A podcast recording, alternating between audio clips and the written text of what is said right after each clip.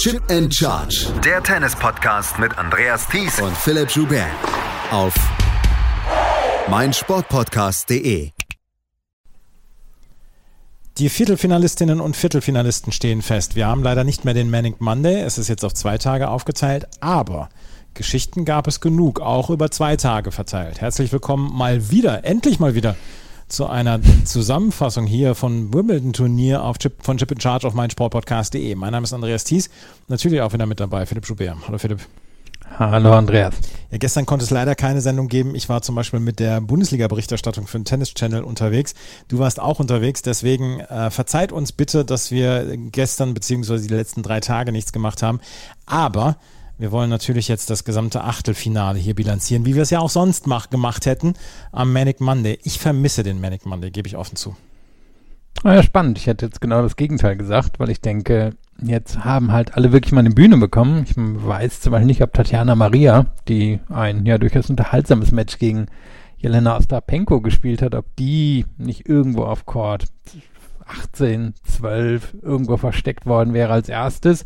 Und so gab es ja viel Aufmerksamkeit. Von daher, ich glaube, es tut dem Turnier eigentlich gut. Aber ich kann natürlich schon verstehen, dass dieses ganz besondere Prickeln, was der Manic Monday natürlich mit sich bringt, nicht mehr da ist. Du hast schon recht. Du hast schon recht, dass dieses, ähm, dass Tatjana Maria zum Beispiel auch noch Jule Niemeyer, gut, Jule Niemeyer gegen Heather Watson war jetzt noch was anderes, aber dass Tatjana Maria gegen Jelena Ostapenko dann jetzt dann doch noch so eine Bühne bekommen hat und dann ja auch durchaus unterstützt von Jelena Ostapenko, ähm, das ist dann schon gut und ähm, alle Matches haben dann mehr Aufmerksamkeit bekommen, da hast du schon recht. Wo wir gerade davon sprechen, dann können wir ja mal über die Frauen sprechen, die ihre Viertelfinalistinnen jetzt ermittelt haben, alle acht. Und wir fangen an mit den ganz aktuellen Matches, die wir heute erlebt haben am heutigen Tag. Und da müssen wir mit einer anfangen, die ja quasi das letzte Turnier gewonnen hat, bevor Ash Barty es gewonnen hat. 2019 hat Simona Halep das Turnier damals gewonnen.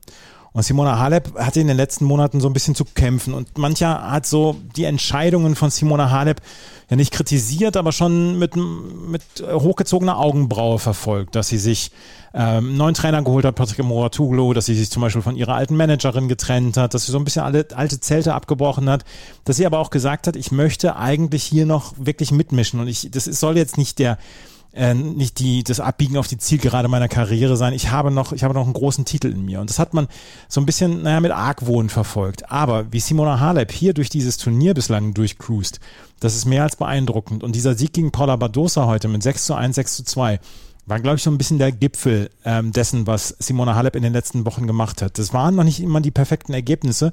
Man hat es aber in Einzelteilen gesehen, dass sie wirklich gutes Tennis spielen kann. Das hier heute gegen Paula Badosa war meiner Meinung nach fast perfektes Tennis von Simona Halep. Würde ich dir zustimmen. Man muss sagen, Badosa liegt ihr, da sprechen wir gleich nochmal drüber. Und trotzdem ist es einfach so, dass es ein bemerkenswertes Resultat ist. Ja, auch sehr ähnlich zu dem Resultat damals in Madrid. Da hat sie Badosa ja auch so abgeschossen, dann überraschenderweise in der nächsten Runde verloren und auch ehrlicherweise eher eine enttäuschende Sandplatzsaison gehabt. Aber man hat hier gesehen, was sie auf dem Rasen wirklich auszeichnet und auf eine besondere Weise auszeichnet. Das ist diese Beinarbeit. Also da kann hier in diesem Dorf vielleicht noch Maria Buskova mithalten. Äh, Marie Buskova natürlich, aber es ist schon, schon bemerkenswert. Und heute, das war eine Badosa, die so ein bisschen in die Karten gespielt hat. Die Stärke von Badosa ist wirklich, Bälle eng an die Linien zu verteilen, Gegnerinnen nach außen zu schicken, über den eigenen Aufschlag den Druck hochzuhalten.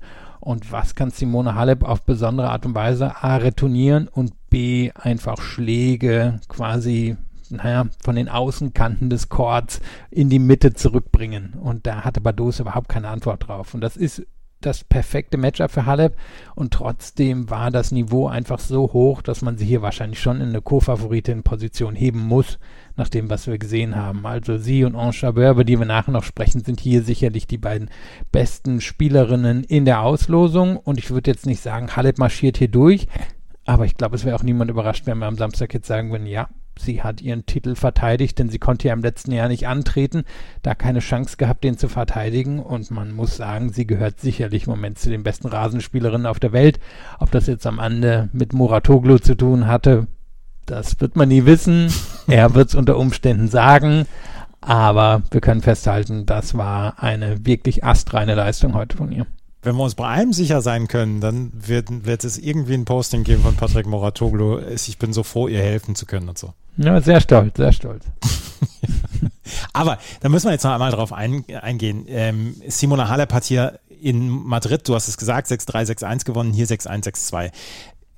Paula Badosa äh, mag den Topspin und sie hat ja zum Beispiel auch gegen Petra Kvitova, sie hat sie ja weggegrindet quasi dann auch. Petra Kvitova auch eine exzellente Rasenspielerin, aber hat in diesem ganz intensiven Match keine Chance am Ende gehabt, das Match so umzudrehen, weil Paula Badosa wirklich von der Grundlinie her mit ihren Topspins etc. sehr steht war und immer den einen Ball mehr reingespielt hat.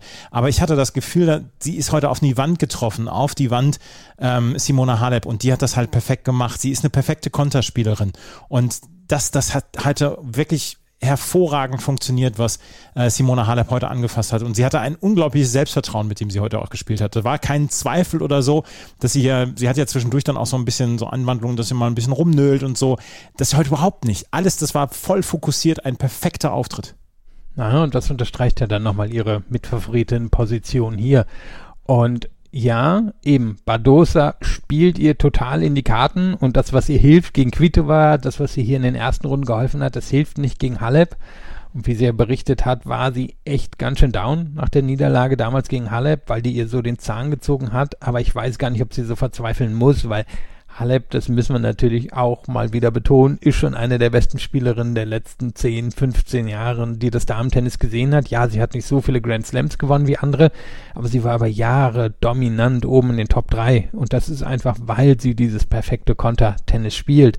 Und kombiniert das eben mit, naja, über Jahre den besten Return, den wir im Tennis oder im, zumindest im Damen-Tennis gesehen haben und einem sehr akzeptablen Aufschlag. Und das ist natürlich eine Kombination, die auf dem Rasen sowieso schon mal dafür sorgen kann, dass man sehr, sehr weit kommen kann bei so Turnieren. Ich meine, sie hat jetzt zum fünften Mal hier das Viertelfinale in Wimbledon erreicht, also eine sehr solide Karriere. Und man hat es dann heute gesehen, da waren ja auch ganz viele Highlight-Bälle dabei, wirklich Rückhände, die Linie entlang. Und das, das ist ja dann so ein bisschen, was sie, was sie macht. Sie geht dann ja eben nicht immer nur cross zurück, also wenn sie zum Beispiel von der Badosa nach außen getrieben wird und das ist ja Badosas Rezept, dann geht sie nicht immer einfach cross zurück, sondern sie geht ja ganz häufig die Linie entlang. Und das ist das so gefährlich Gefährliche gegen Halep, dass man sie eigentlich darüber nicht angreifen darf, sondern immer schön diszipliniert durch die Mitte gehen muss und gucken muss, dass man sich was öffnet.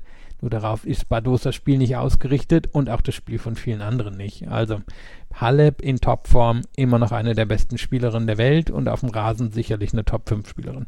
Sie hat allerdings jetzt eine große Aufgabe vor sich gegen Amanda Nisimova. Nisimova gewann gegen Harmony Tan mit 6 zu 2 und 6 zu 3. Und dieser Sieg gegen Tan war vielleicht nicht unbedingt der Schlüsselsieg für Anisimova, weil Tan hat jetzt am Ende dann auch vielleicht so ein bisschen Kraft lassen müssen über die ersten drei Runden. Dann auch dieser Sieg, der sehr emotional war gegen Serena Williams etc. Aber Anisimova hat diesen Sieg gegen Corey Goff gehabt in der dritten Runde und der war vielleicht also auch so ein bisschen der Schlüsselsieg. Anisimova hier wieder im Viertelfinale und äh, darauf freue ich mich wirklich auf das Match Halep gegen Anisimova. Können wir? Hoffen, es wird spannender als in Bad Homburg vor zwei Wochen. Da war es ja auch ein 6-2, 6-1 für Halep. Also das ist im Bereich des Möglichen, dass das passiert, wenn Anisimova nicht gut serviert. Aber man muss sagen, Anisimova hat hier in Wimbledon bisher wirklich richtig gut aufgeschlagen. Und das war dann auch einer der Schlüssel am Ende gegen Goff, die ja einfach so steht ist, die vom Return her eigentlich kaum zu, kaum zu bezwingen ist in der Abwehr. Und Anisimova hat dann einfach gezeigt, wie das geht. Und das waren diese konzentrierten Angriffsschläge. Und das finde ich, ist hier jetzt auch aufgefallen in Wimbledon. Sie hat nicht mehr so viele Konzentrationslöcher in ihrem Spiel drin. Und sie hat den Nachteil, dass sie sich nicht so gut bewegen kann wie viele Spielerinnen oben in den Top Ten. Also sie ist jetzt nicht gerade ein Panther hier auf dem Court. Bisschen schwerfälliger, aber auf der anderen Seite ist ihr Spiel natürlich technisch so stark und so, ja, so, so elegant, dass sie dann auch so Shows abziehen kann wie gegen Goff. Und das müssen wir unterstreichen, das war einfach wirklich eine richtig gute Leistung. Sie wird jetzt hoffen müssen, dass der Aufschlag wirklich gut kommt gegen Halep und dass Halep am Ende sie wirklich nicht einfach nur von Seite zu Seite schickt, wie es in Bad Homburg der Fall war. Wenn das so ist, dann wird es wahrscheinlich schnell zu Ende sein. Wenn nicht, dann könnte das eine richtig enge Kiste werden. Also, das Match zwischen ähm, Amanda Nisimova und Simona Halep übermorgen. Das andere äh, Halbviertelfinale werden Ayla Tomljanovic und Jelena Rybakina äh, bestreiten. Rybakina hat heute gegen Petra Matic 7 zu 5 und 6 zu 3 gewonnen. Am Ende hat Rybakina einfach weniger Fehler gemacht, den Ball einmal mehr im Court untergebracht. Petra Matic hat versucht, den die Initiative zu übernehmen und hat dabei viele Fehler gemacht, meiner Meinung nach. Sie trifft jetzt auf Aida Tomljanovic, die zum zweiten Mal hintereinander das Viertelfinale hier in Wimbledon erreicht hat, die in einem absoluten ja, Abnutzungskampf gegen Alice Cornet mit 4 zu 6, 6 zu 4 und 6 zu 3 gewonnen hat. Am Ende wieder Tränen oder Tränen ver äh, vergoss, weil sie halt so unter Druck stand und weil sie unbedingt dieses Match gewinnen wollte. War ein tolles Match, äh, ein tolles, sehr, sehr intensives Match zwischen Aida Tomljanovic und Alice Cornet. Ja, Publikum ist auch total mitgegangen, hat auch Spaß gemacht. Am Anfang hat Cornet wirklich gezeigt, was sie auszeichnet. Und das ist ja diese Variabilität, mit der sie ganz viele Gegnerinnen in Fehler zwingen kann.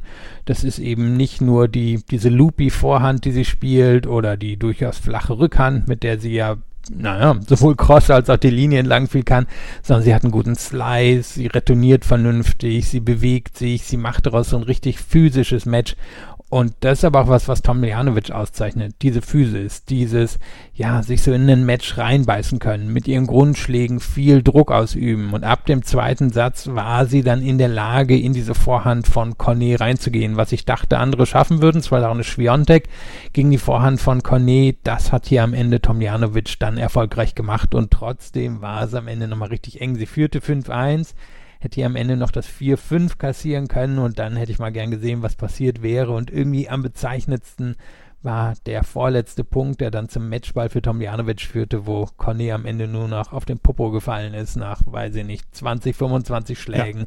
und einfach nur noch gepumpt hat. Tomljanovic hat sich hinten gegen die Wand abgestützt, weil beide komplett fertig waren.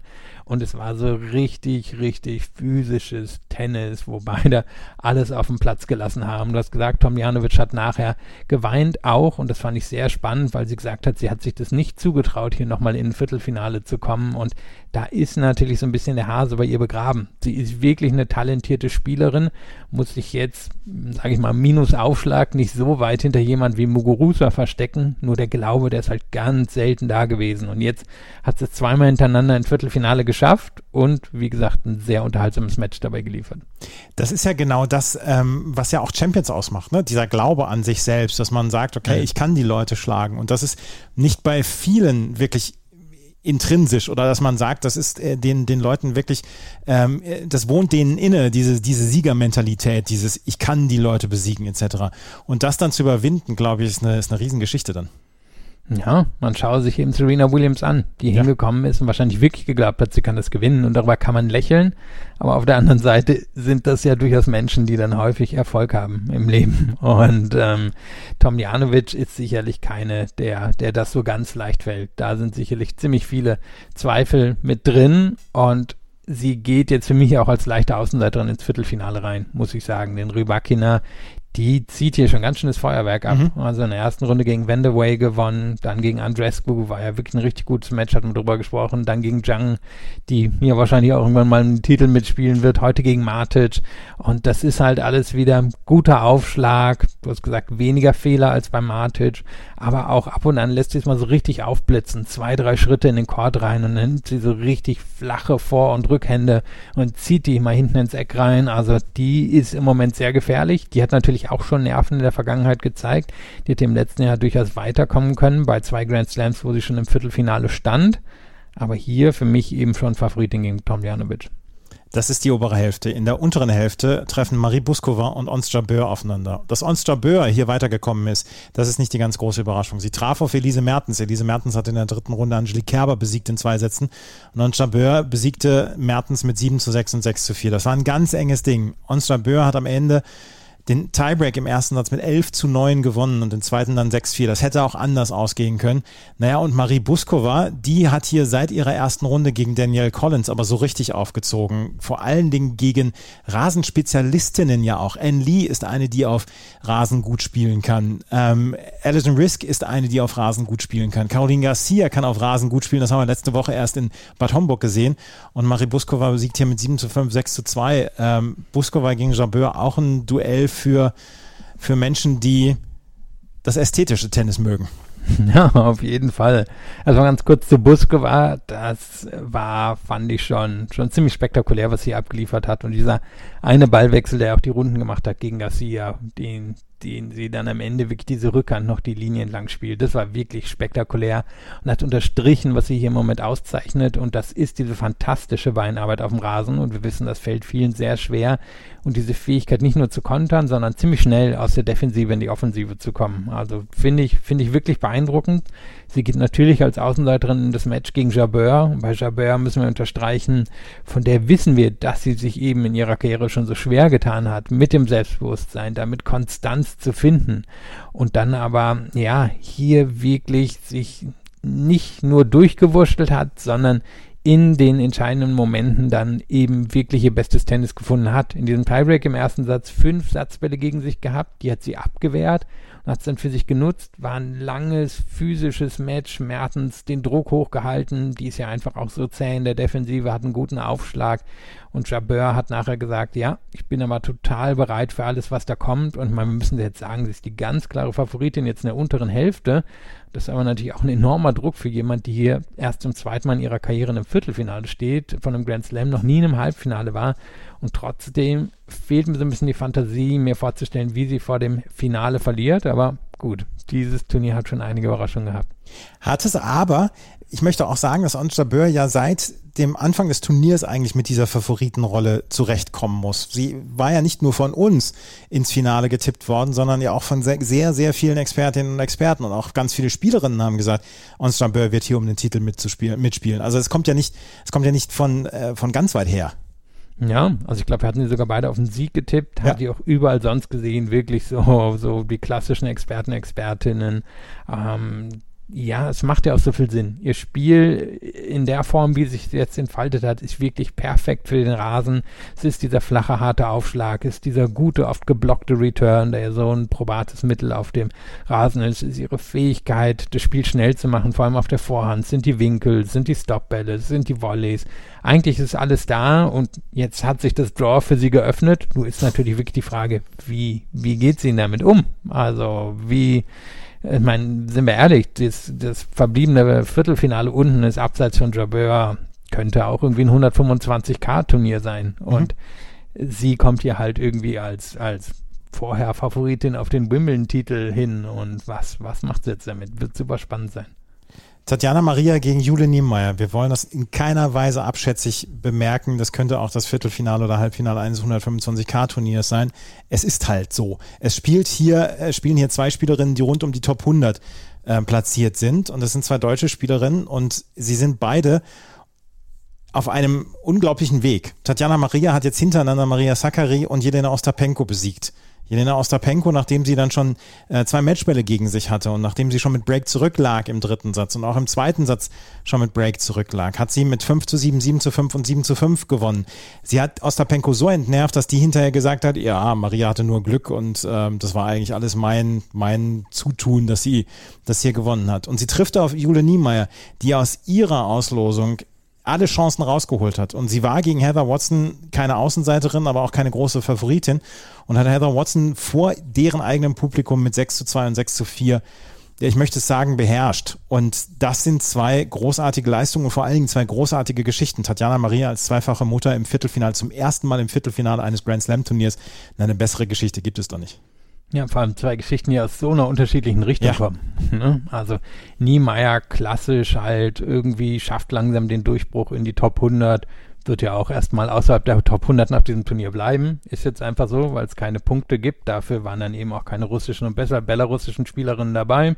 Das war der Vorteil. Nachteil, es gibt keine Punkte. Bedeutet jetzt, selbst wenn sie den Titel gewinnt, ist sie außerhalb der Top 100 aber von ihr schon arg souveräne Leistungen nach der, nach der ersten Runde, wo sie ja schon ähm, schon nach der zweiten Runde vor allem, wo sie ja schon so gut gegen Konterweight gespielt hat.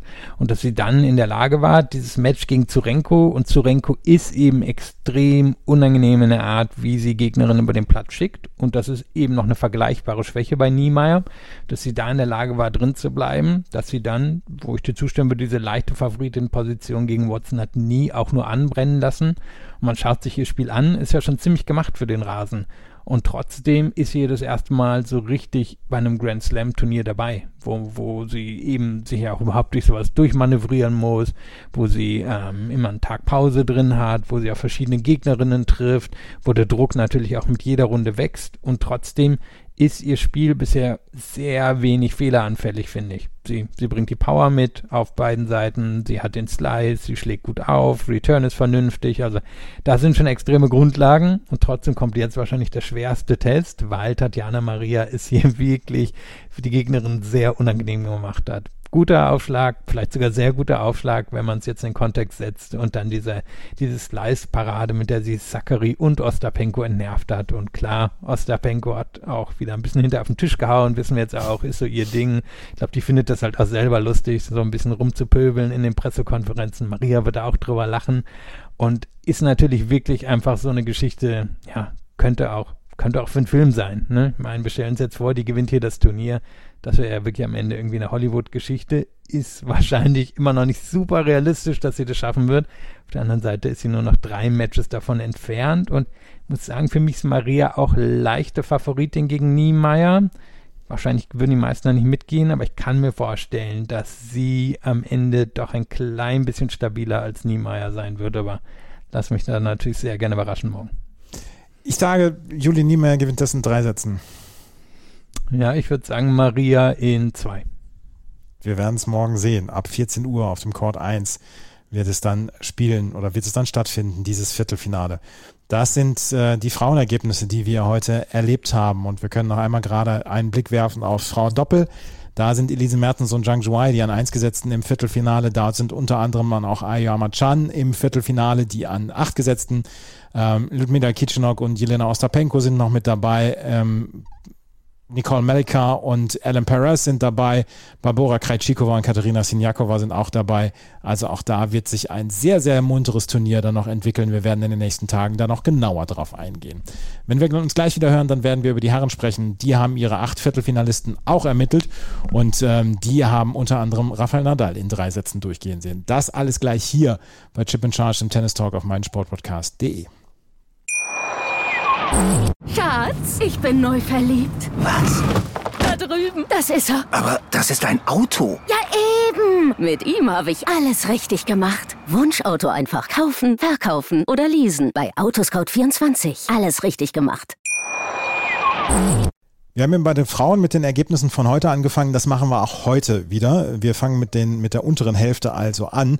Und da können wir sagen, dass äh, Rafael Nadal sich sehr, sehr spät dann noch durchgesetzt hat in drei Sätzen gegen Botik van der Hansrulp. Er hat am Ende gewonnen mit 6 zu 4, 6 zu 2 und 7 zu 6. Der Tiebreak des dritten Satzes war dann, dann doch nochmal ein bisschen kitzelig, als er drei Matchbälle vergeben hat bei 6 zu 3 im Tiebreak, dass er zwischendurch auch einen Break vor vergeben hat. Aber insgesamt, Philipp, er ist drei Siege jetzt noch davon entfernt, den dritten Grand Slam dieses Jahr zu holen. Und so ganz unrealistisch ist diese genannte Kalender-Grand Slam-Geschichte nicht mehr. Nee, ist sie natürlich nicht, vor allem weil er ja in den letzten zehn Jahren der wohl beste Spieler bei den US Open war. Man mag es nicht denken, aber er, er hat dort die meisten Titel gewonnen. Von daher unrealistisch ist das auf keinen Fall. Sein Hauptkonkurrent, über den sprechen wir gleich noch, der sieht hier ziemlich, ziemlich gut aus und auch besser als Nadal bisher. Aber das waren jetzt schon zwei Ansagen. Gegen Sonego, der in der Theorie ihm hätte Probleme bereiten können in der dritten Runde und jetzt eben gegen Van der Sandschul, der wahrscheinlich trotz seiner Größe einfach nicht das adäquat gute Surf hat, um Nadal wirklich unter Druck zu setzen. Auf der anderen Seite hat der halt schon ziemlich viele Spieler in den letzten zehn Monaten trotz seiner Größe so gut in der Abwehr ist, so viele Bälle zu bekommen. Am Ende fehlt so ein bisschen der, der eine Gewinnschlag, aber Nadal hat das schon sehr, sehr gut gemacht und hat sich in Form gespielt. Aber jetzt wird das Turnier ein bisschen schwieriger, bis potenziell schwierig am Ende, aber ich glaube, wir müssen uns keine Sorgen um die Form machen und über den Fuß haben wir jetzt ja auch bisher nichts mehr gehört, was irgendwie in Frage stellen sollte, dass er hier weiterkommen kann. Ich habe ja das Gefühl, dass dieser Rasen sehr gelenkschonend ist und dass der vielleicht auch dem Fuß ganz gut tut. Ist ja so ein bisschen wie Latschenkiefer. ja, also ich habe zwar schon auf vielen Belegen gespielt, noch nie auf einem Rasen, aber was man hört, ist er in der, in der Tat ziemlich gelenkschonend und da müssen wir uns dann wohl auch nicht so viel Sorgen machen wie auf anderen Belegen bei Nadal. Nadal trifft jetzt nämlich auf Taylor Fritz. Und Taylor Fritz hat heute in drei Sätzen gegen Jason Kubler gewonnen. Kubler hatte in der Runde vorher gegen Jack Sock das bislang längste Match dieses Turniers gespielt mit vier Stunden 35 Minuten. Und da hat man ganz klar gesehen, dass er am Ende seiner Kräfte war. Da war nicht mehr viel zu holen. Und Taylor Fritz hat das dann am Ende auch sehr, sehr souverän ausserviert. Ja, Taylor Fritz hatte heute keine keinen, keinen großen Gegner. Auch in der dritten Runde gegen Alice Moljan hatte er keinen großen Gegner. Alistair Gray auch nicht unbedingt. Lorenzo Musetti in der ersten Runde auch nicht auf Rasen unbedingt. Er hatte nicht die schlimmste Auslosung, aber er ist gerne mal in der, äh, in der Vergangenheit über sowas gestolpert, über solche Gegner. Und das hier, dass er das hier durchsetzt und dass er hier sich durchsetzt und in drei Sätzen durchgeht, das ist eine starke Leistung. Und wir haben gesehen, dass er Rafael Nadal geschlagen hat und schlagen kann. Das haben wir in diesem Jahr auch schon gesehen. Ne? Und das ist der einzige Spieler hier ohne Satzverlust. Ja, war noch nicht die riesig herausfordernde Auslosung, aber sind wir ehrlich, war von Nadal auch nicht in den ersten zwei Runden, er hat trotzdem Sätze verloren. Djokovic hat auch schon Satz verloren. Also Fritz hat das hier bisher mit am souveränsten gemacht und er ist nicht der geborene Rasenspieler, weil er einfach nicht die herausragende Beinarbeit hat aber er schlägt sehr gut auf und das ist ja auch schon mal keine schlechte Grundlage, um auf dem Rasen weit zu kommen.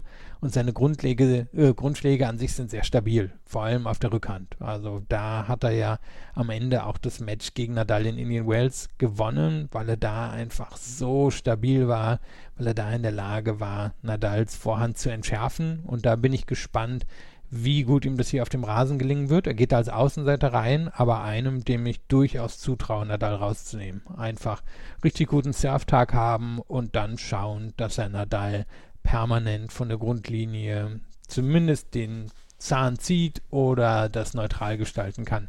Dann sollte er hier wirklich eine Chance haben gegen Nadal. Und es dürfte die schwerste, schwerste Aufgabe bisher für Nadal werden. Und für Taylor Fritz unbestritten auch die schwerste Aufgabe in diesem Turnier bislang. Rafael Nadal übermorgen. Das andere Viertelfinale, was wir übermorgen erleben werden, das ist das zwischen Nick Kyrgios und Christian Garin. Nick Kyrgios hat sich heute durchgekämpft durch Schulterschmerzen. Er musste zwischendurch auch zwei Schmerztabletten nehmen, die ihm der Physio gegeben hat. Und ähm, er war sehr, sehr ruhig und sehr gefasst heute. Ich glaube eher, dass ihm die Schulterschmerzen mehr mehr zu schaffen gemacht haben, als er sich dann selber vielleicht zugestehen wollte und dass er auf seine üblichen ja, Plaudereien, möchte ich es mal so ausdrücken, äh, gar nicht so raufkam. Erst als die Schmerzen so ein bisschen weg waren, da fing er das Plaudern wieder an. Aber er hat sich gegen Brandon Nakashima durchgesetzt. In fünf Sätzen. 4-6, 6-4, 7-6, 3-6, 6-2. Das war heute eine reife Leistung von Nikirios, möchte ich sagen, weil diesen Sieg gegen Stefanos Tsitsipas dann bestätigen, damit hatte er auch in den letzten Jahren immer Probleme gehabt. Und dass er erst das dritte Viertelfinale seiner Grand Slam-Karriere erreicht hat, ist für einen Mann seines Talentes, ja, wir können über die Rückhand streiten etc., trotzdem sind das fünf Viertelfinals mindestens zu wenig. Ja, vor allem das erste seit sieben, acht Jahren. Sieben Jahren. Also, ja. Sieben Jahre.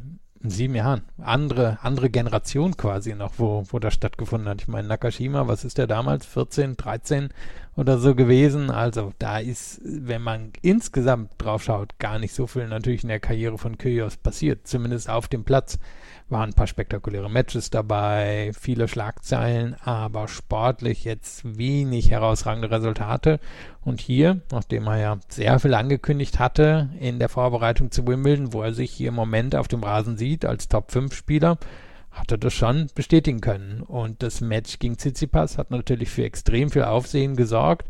Können wir auch gleich nochmal ansprechen. Hier gegen Nakashima ist er dann so ein bisschen auf das stoische Gegenteil getroffen. Nakashima hat sich da jetzt irgendwie nicht groß von, von aus der Ruhe bringen lassen. Sehr straighter Typ, ähm, richtig gute Rückhand, gute Returns. ist am Anfang unter Druck gesetzt, wo er eben auch die Schulterprobleme hatte. Am Ende hat man dann gesehen, Nakashima wahrscheinlich jetzt nicht die Vorhand, um wirklich dauerhaft gegen Kyrgios auf Rasen zu bestehen. Hat aber insgesamt gut gemacht und war dann, da würde ich dich, ja, würde ich das unterstreichen, eine, eine reife Leistung hier gebracht. Lass uns doch mal gerade über seine dritte Runde sprechen gegen Stefanos Tsitsipas. Tsitsipas hat hinterher, dass sich beschwert, er ist ein Bully. Er ist jemand, der seine Gegner mobbt. Ähm, es, es kann nicht sein, dass Nikirios sich da die ganze Zeit immer durchkommt etc. Nikirios hat das meiner Meinung nach sehr geschickt angestellt. Er hat natürlich geplaudert und gepöbelt etc. Aber irgendwann sind Stefanos Tsitsipas Nerven durchgegangen. Dann hat er einen Ball ins Publikum gepfeffert, der Gott sei Dank niemanden getroffen hat. Und Nick Kyrgios hat dann sofort, ist halt zum, zum Schiedsrichter gerannt und wollte sofort die Disqualifikation, wollte sofort, dass alle herkommen, Supervisor etc. Und Tsitsipas hat das extrem geschickt gemacht, äh, nicht, nicht, nicht Tsitsipas, sondern Kyrgios hat das sehr, sehr geschickt gemacht. Man kann natürlich darüber streiten, ob das jetzt die feine englische Art ist, etc. Aber Tsitsipas hat sich das selbst zuzuschreiben, dass er sich da so aus der Ruhe hat bringen lassen. Leider, ja. muss man so sagen. Ja, hat uns ja auch so ein bisschen wirklich was über, über beide Spieler verraten. Kyrgios liebt halt wirklich das Chaos oder wie Roger Federer damals sagte, wenn der Zirkus in die Stadt kommt, das ist, wenn Kyrgios sich wohlfühlt, weil er dann natürlich auch so ein bisschen seine, seine Rolle einnehmen kann. Heute war sicherlich schwieriger für ihn, wo er da einfach als sehr solide Favorit reingegangen ist. Erstes Match auf dem Center Court, das ist halt was anderes als dann sowas gegen Tsitsipas und Tsitsipas, das muss man dann auch sagen, das hat Kyrgios sehr, sehr direkt gesagt, aber stimmt halt am Ende auch, Tsitsipas nicht der Typ für, für solche Sachen. Der lässt sich da am Ende dann auch schon aus der, aus der Ruhe bringen. Ich meine, sie machen ein bisschen passiert gegen Carlos Alcaraz bei den US Open letztes Jahr. Das war auch ein, ein wuseliges Match, wo er dann am Ende die schlechteren Nerven hatte. Und für mich hat Tsitsipas schon recht. Kyrgios kann man als Bully bezeichnen. Sein Verhalten gegenüber Schiedsrichtern ist, ah, also teilweise eher peinlich mhm. ähm, und auch unangemessen. Ähm, sein, sein, naja, Interaktion mit den Zuschauern ist manchmal auch schwierig, das mit den Gegnern auch. Ähm, aber es gibt eben auch Gegner, die, die darüber hinwegkommen. Und ähm, Tsitsipas gehört da im Moment nicht zu und es ist wahrscheinlich am Ende auch eine, eine seiner Schwächen im Moment in seinem Spiel. Muss man gucken, ob er damit dauerhaft wird umgehen können oder ob er sich eben an solche Art von Matches immer so ein bisschen die Zähne wird ausbeißen können. Und ich kann seinen Frust am Ende verstehen und ich kann aber auch verstehen, warum Kyrgios das für sich nutzen wollte und dann am Ende auch genutzt hat. Nick trifft jetzt im Viertelfinale auf Christian Garin und es sah etwas mehr als zwei Stunden danach aus, als ob Kyrgios auf Alex de Menor treffen würde, auch wenn Kyrgios erst danach fertig wurde. Alex de Menor führte gegen Christian Garin mit 6 zu 2 und 7 zu 5, aber ab Mitte des zweiten Satzes hat man gesehen, Garin kam besser ins Spiel. Und dann konnte es Garin am Ende auch noch drehen und hat am Ende mit 10 zu 6 im Match-Tiebreak des fünften Satzes gewonnen. Eine, eine ganz, ganz toll unterhaltsame Partie, die wir dort erlebt haben.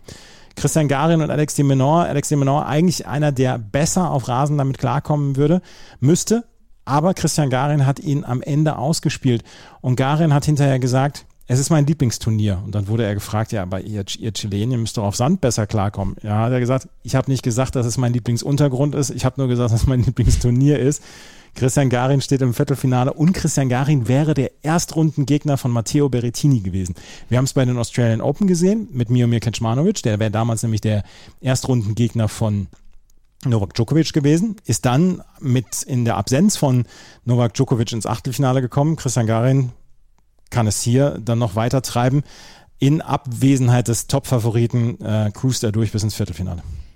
Ja, also war, war auf jeden Fall halt eine beeindruckende Leistung. Ich meine, das Match war auch auf Court 2, wieder nachher Tomjanovic gegen Cornet. Also diejenigen, die, die das Ticket hatten, die können sehr zufrieden heute nach Hause gehen. Vielleicht nicht die allergrößten Namen gesehen, aber sehr gutes Tennis. Und das hier war auf jeden Fall eine unterhaltsame Geschichte. Und am Anfang war, war beeindruckend. Das ist so ein bisschen, was wir hier von Demonor im ganzen Turnier gesehen haben. Wirklich dieses Abdecken des Chords, Schläge ganz tief an die gegnerische Grundlinie bekommen, gut aufgeschlagen. Klar, super Returns teilweise drin gewesen.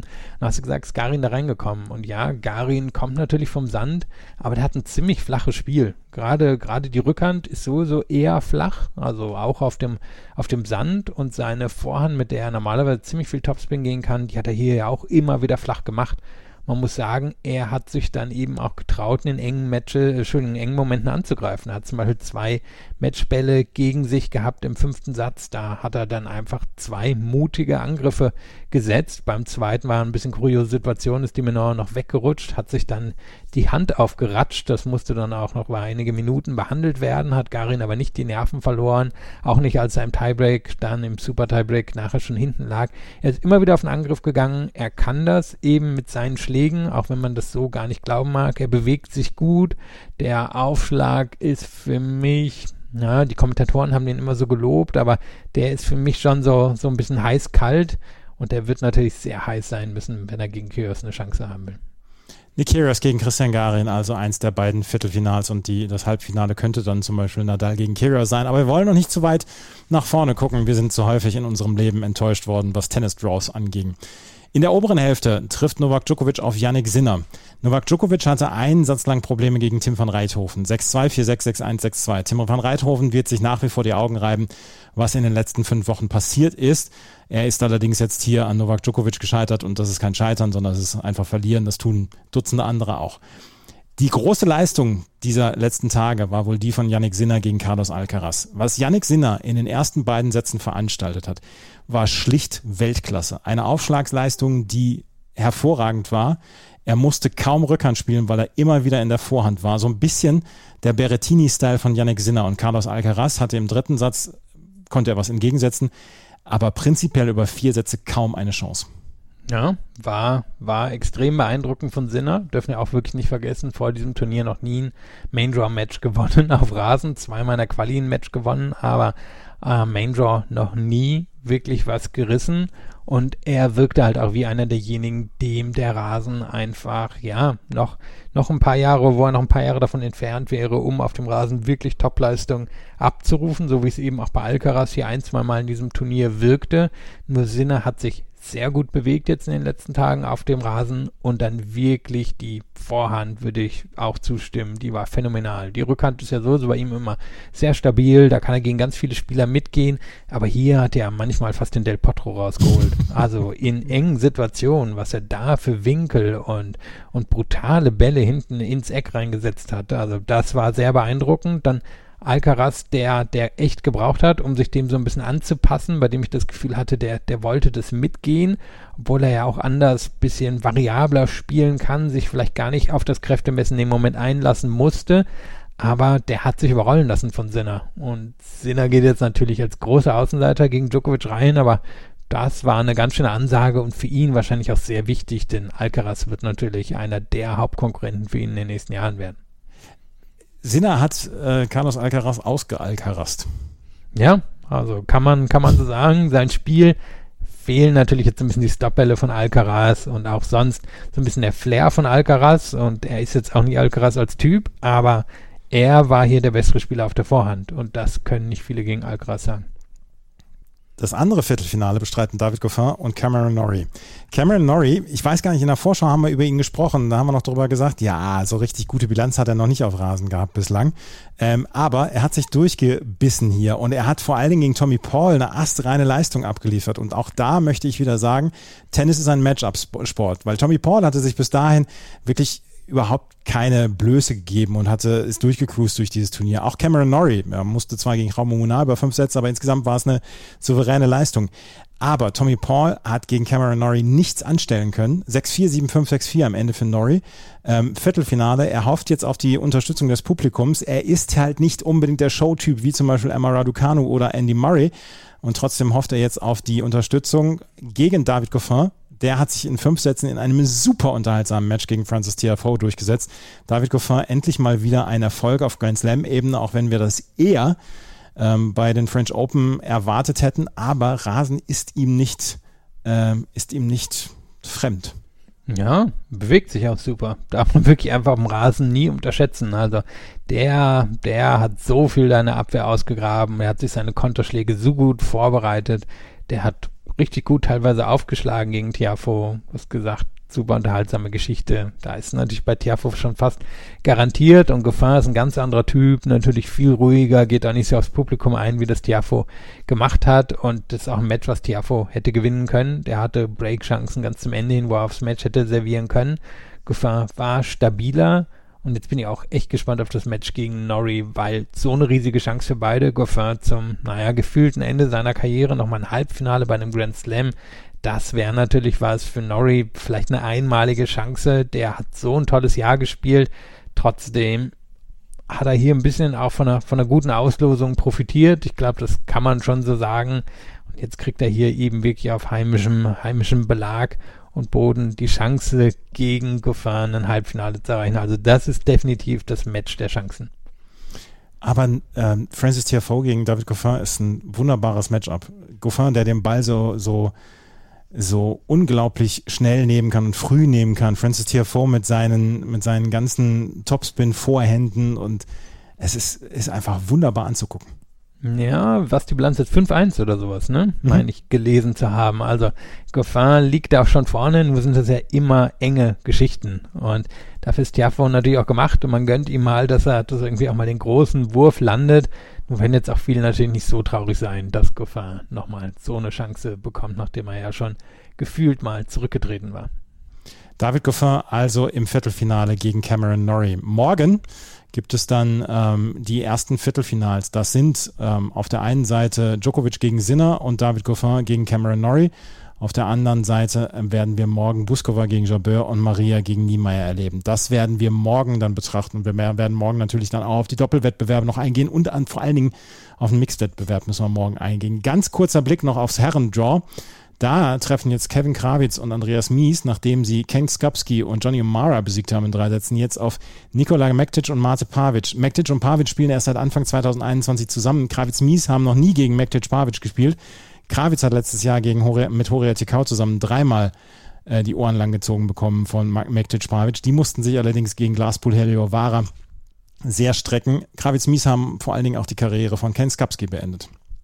Ja, der ja der ältere Bruder von Nils Gapski mhm. ist. Nicht ganz so erfolgreich wie sein jüngerer Bruder gewesen ist, aber wirklich so ein bisschen das, das Aushängeschild des Doppels über aha, 10, 15 Jahre war. Und Kravitz Mies bisher nicht die großen Rasenexperten gewesen, aber hier natürlich, also kann man erstmal unterstreichen, sehr gute Geschichte natürlich ins Viertelfinale gekommen zu sein. Für sie natürlich auch ein bisschen ärgerlich, gibt keine Punkte aber gibt natürlich einiges am Preisgeld gegen Mektic Pavic, muss man natürlich sagen, sind sie die Außenseite, die sind immer noch, ja, locker ein Top 3 Doppel, was es im Moment auf der Tour gibt, aber für unmöglich halte ich das auch nicht, dass sie das gewinnen. Da sind allerdings auch noch sehr, sehr viele sehr prominente Doppel vertreten hier im Wimbledon Herren-Doppelwettbewerb. Mahir Roger, Roger Vasselin, Ram Salisbury und vor allen Dingen äh, Dennis Kudler und Jack Sock. Jack Sock auch im Mixed-Halbfinale. Der zeigt mal wieder, dass er der beste Doppelspieler der Welt ist. Ja, hat er hier zweimal, meine ich, schon den Titel gewonnen. Kudler ist ein Rasenexperte oder jemand, dessen Spiel am besten sich auf dem Rasen entfaltet. Also die sind hier mindestens Mitfavoriten. Wir werden in den nächsten Tagen auch eine ganze Menge dann noch übers Doppel sprechen. Morgen gibt es keinen Podcast. Doch, gibt Doch. es, kann ich jetzt live von Air sagen. Da hat Corona auch mal was Gutes. Die Veranstaltung, zu der ich gemusst hätte, die ist Corona zum Opfer gefallen weil fast alle Teilnehmenden Corona haben. Also machen wir doch morgen den Podcast. Dann machen wir morgen den Podcast. Hurra! Wir werden uns morgen wieder melden mit den ersten Viertelfinals, unter anderem mit Julie Niemeyer gegen Tatjana Maria. Das alles morgen. Wenn euch das gefällt, was wir hier machen, freuen wir uns über Bewertungen, Rezensionen bei iTunes und Spotify. Folgt uns bei Instagram, Twitter und Facebook. Und ansonsten können wir nur sagen, vielen Dank fürs Zuhören. Bis zum nächsten Mal. Bis morgen. Auf Wiederhören. Schatz, ich bin neu verliebt. Was? Drüben. Das ist er. Aber das ist ein Auto. Ja, eben. Mit ihm habe ich alles richtig gemacht. Wunschauto einfach kaufen, verkaufen oder leasen. Bei Autoscout24. Alles richtig gemacht. Chip and Charge. Der Tennis-Podcast mit Andreas Thies und Philipp Joubert. Auf meinsportpodcast.de. Schatz, ich bin neu verliebt. Was? Drüben. Das ist er. Aber das ist ein Auto. Ja, eben. Mit ihm habe ich alles richtig gemacht. Wunschauto einfach kaufen, verkaufen oder leasen. Bei Autoscout24. Alles richtig gemacht.